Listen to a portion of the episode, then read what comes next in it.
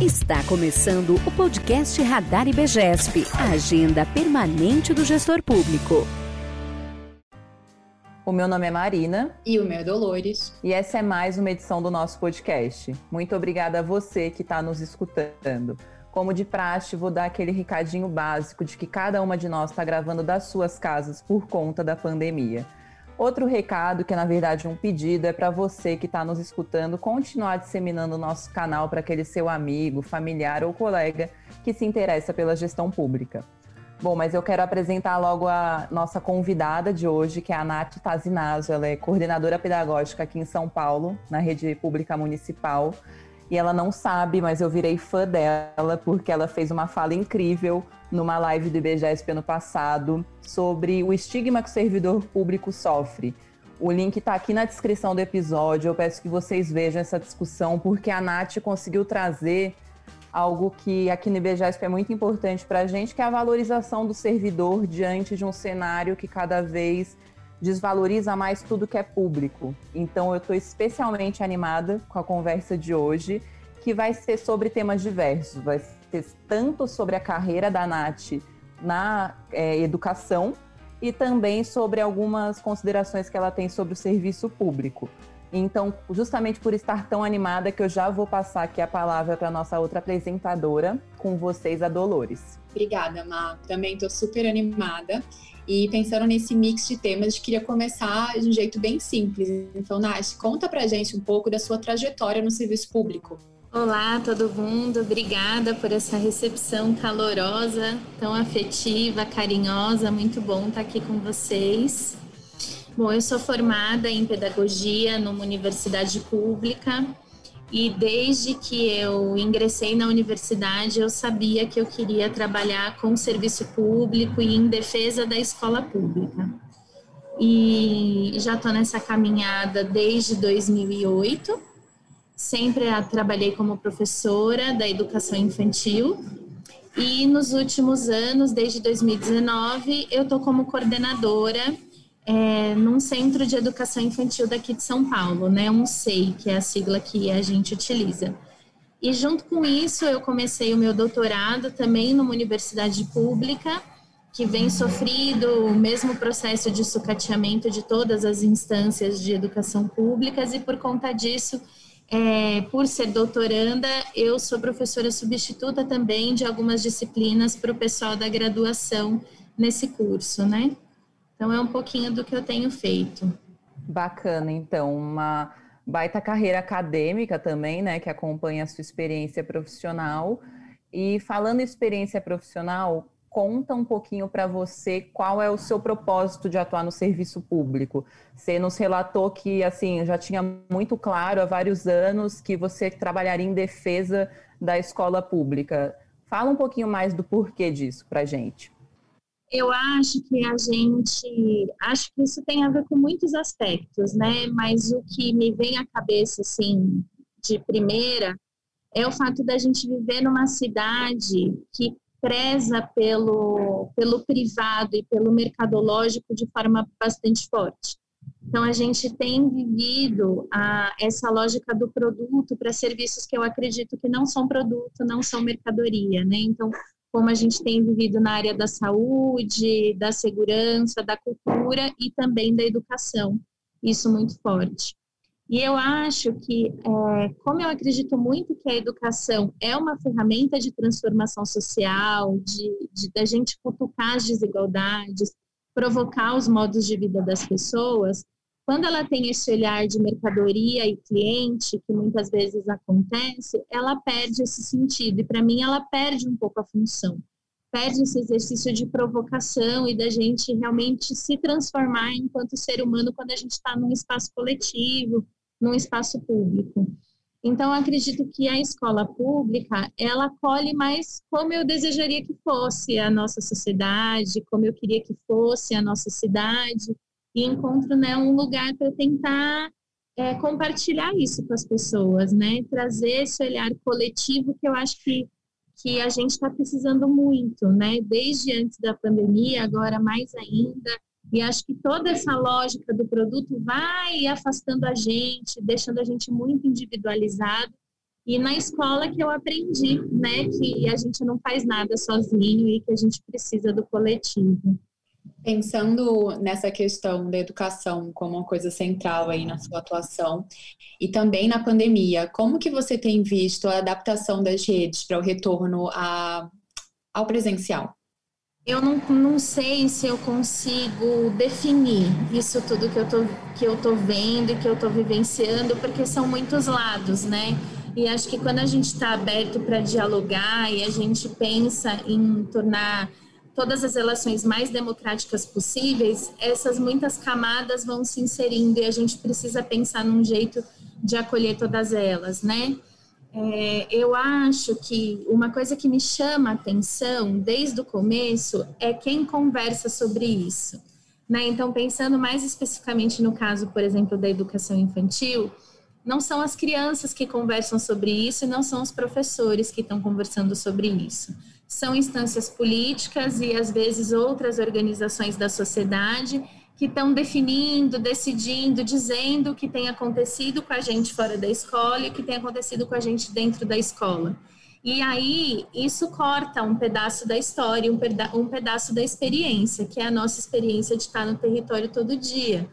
Que, por exemplo, quando eu ouço alguém dizer, ah, as escolas estão fechadas há quase um ano, não é o caso das nossas escolas. A gente tem atuado é, diariamente com as famílias o tempo todo, desde o início da pandemia. É, o, que eu, o que também não é verdade, que tudo bem as crianças ficarem sem esse espaço da escola.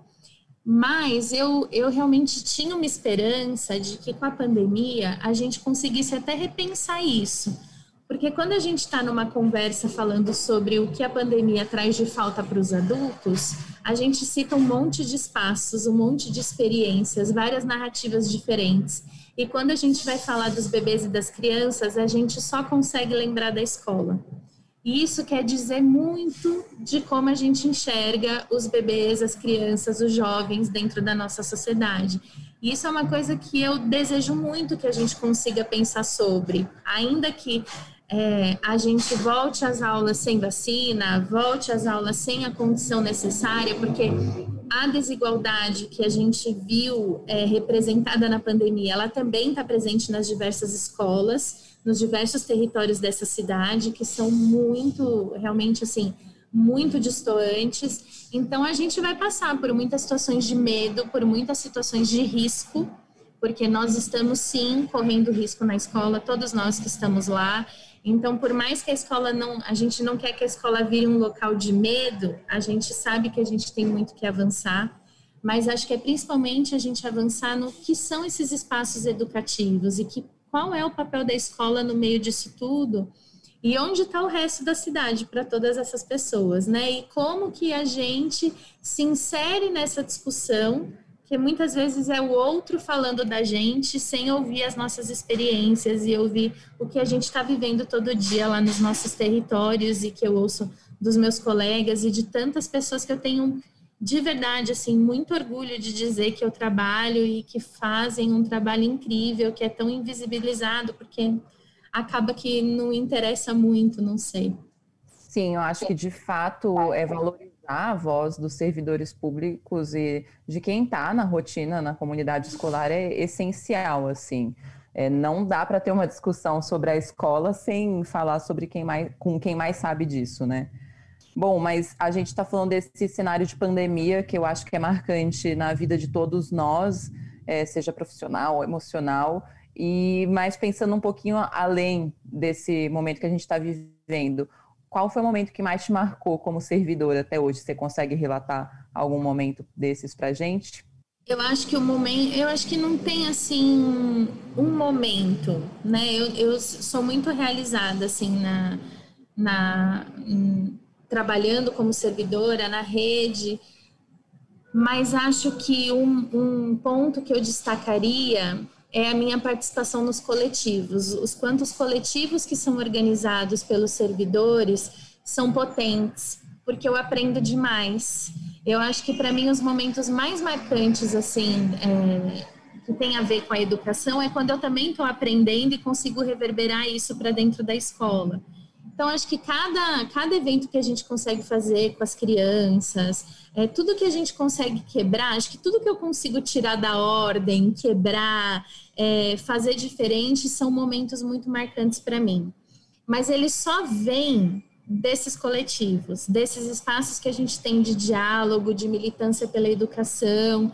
Então, eu acho que o que é mais marcante na, né, no meu trabalho não é um, bem um tempo, acho que são as pessoas mesmo. Pensando em pessoas, Nath, é, o que você poderia dar de conselho para um professor que está entrando para a rede, para um gestor que está entrando agora na rede pública? Seja do coletivo, acho que seria a primeira coisa.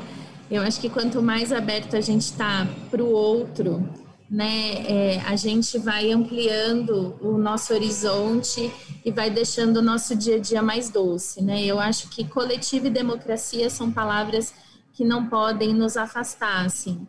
E acho que a gente tem muito consciente qual é o nosso papel ético, estético, político, para cada vez que vem uma enxurrada, a gente conseguir levantar de novo e continuar nessa, nessa vivência, nessa militância, né? Acho que saber por que, que a gente escolheu estar nesse lugar e ter pessoas em volta da gente para pegar na nossa mão e a gente pensar junto e, e, lembrar dessa importância que é, desse valor político mesmo que é a gente estar tá nesse papel, tanto de valorização do serviço público, quanto de valorização da educação, né? E acho que a gente precisa, a gente está num momento muito frágil nos dois, nos dois âmbitos, né? E a gente precisa se fortalecer. Bom, Nath, a gente está fazendo com você, na verdade, uma parte de um quadro que a gente faz aqui no podcast, que é o Fala Servidor. E tem um momento que a gente pergunta qual o significado de algumas palavras, né, para os nossos convidados. E eu quero fazer isso com você. Então, vou falar uma palavra, a Dolores vai falar outra, e você vai falando o que, que você sente, né, sobre essa palavra quando você ouve ela. Queria saber o que, que você acha da palavra público, esse conceito, o que, que ele é para você? Público, para mim, é bem comum. É a gente pensar no todo, mas num todo que passa por cada um não é a maioria que deixa a minoria de lado, não é voto, não é, é todo mundo mesmo, né? Eu acho que para mim público é isso, é o bem comum passando pela singularidade. Que profundo. Agora eu nem sei que palavra colocar, mas vamos lá. É, o que significa propósito para você? Propósito. Um compromisso político. Acho que é a liberdade de você se comprometer com o outro. E servidor quando você ouve o nome aí dessa categoria profissional? O que, que você pensa? Eu penso de novo num papel político de alguém que está preocupado com a sociedade, está preocupado com o interesse coletivo. E também vem uma.